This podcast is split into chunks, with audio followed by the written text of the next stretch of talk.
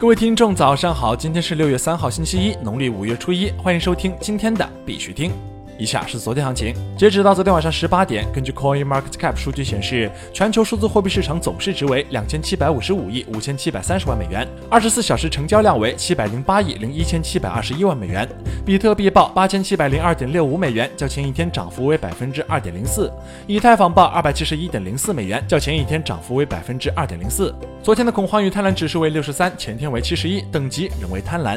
BTC 继续维持窄幅震荡，等待缩量，选择方向。方向不明，建议保持半仓操作。能否突破八千六百美元，关键还是要看成交量。下一个支撑位在七千七百美元附近。在这里呢，必须提示提醒各位，投资有风险，入市需谨慎。相关资讯呢，不为投资理财做建议。以下是新闻播报。今日头条：Coinbase 和 Block 点 One 公布其合作的区块链教育频道。据 Meet 点万消息，Coinbase 和 Block 点万公布其合作的区块链教育频道 Coinbase Earn，用户可以通过学习不同的区块链知识来获得数字货币。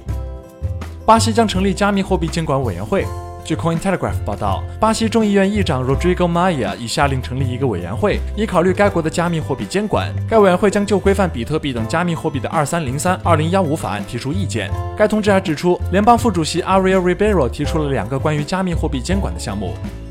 国内新闻，蚂蚁区块链朱永春表示，区块链使得电费结算自动化。据巴比特消息，六月二号，在中国区块链技术与应用高峰论坛上，蚂蚁金服区块链部门任高级解决方案架构师朱永春表示，随着电力现货市场试点建设与发展，电价和电能的动态调节成为未来的趋势。电网公司、电力交易中心、售电公司与用电企业之间的用电合同变得趋于复杂。利用区块链的技术能力，结合智能电表等电力设备，有望实现用电合约智能化、电费结算自动化，避免人工处理带来的效率问题与潜在争议。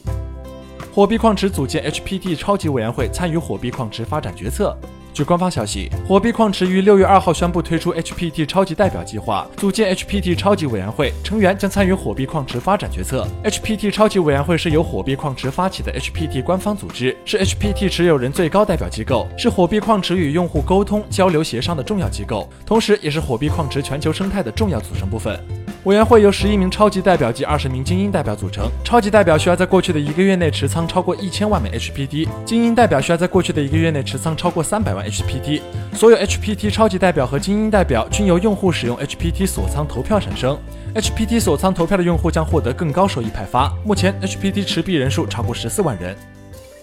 腾讯区块链产品总监杨晨表示，区块链落地应用存在四点误区。据巴比特消息，六月二号，在中国区块链技术与应用高峰论坛上，腾讯区块链产品总监杨晨表示，区块链落地应用中有四点误区。误区一，区块链应该是全能选手；误区二，原教旨主义才是区块链；误区三，短期功利主义；误区四，技术至上，忽略商业本质。对此，杨晨引用前人的经验表示，不管黑猫白猫，能抓耗子的就是好猫。实践是检验真理的唯一标准。区块链只是技术，应用成功与否，还是要回归商业本质。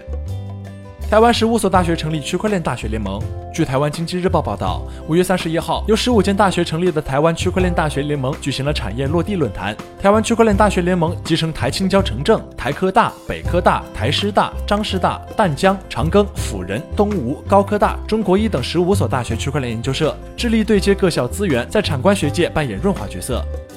国际新闻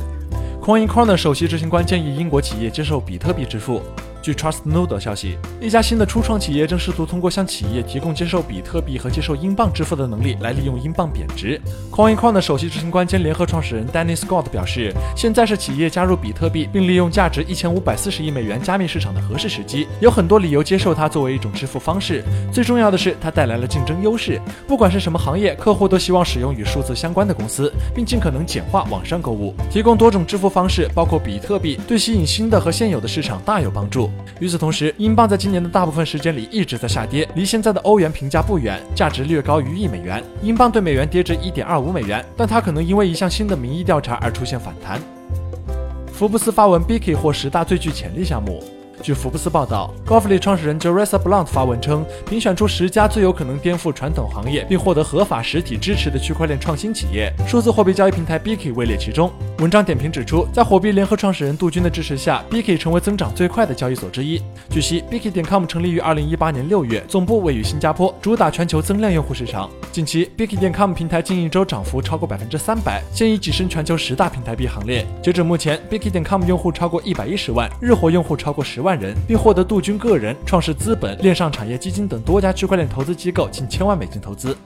G 二十将讨论创建加密交易所注册机构。据日经亚洲评论报道，六月八号至九号在日本举行的 G 二十会议期间，G 二十成员预计将就建立一个加密货币交易所注册机构达成协议，加强监管，以填补可被洗钱分子利用的监管漏洞。据报道，G 二十国家的财政部长和央行行长将会在会议中讨论围绕数字货币的挑战，包括洗钱和客户保护。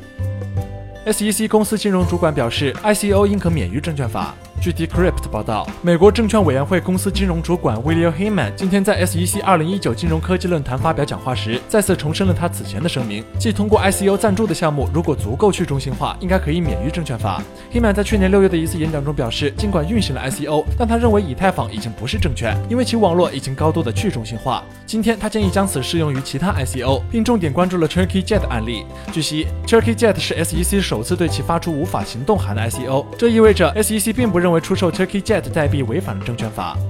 好了，今天的必须听新闻播报就到这里。更多区块链资讯呢，请关注我们的微信公众号 b i x u t i n g 下划线，也就是必须听的拼音加上一个下划线。喜欢的呢，点赞收藏，记得分享给身边的小伙伴哦。最后呢，感谢各位听众的支持，祝大家度过美好的一天，我们明天见。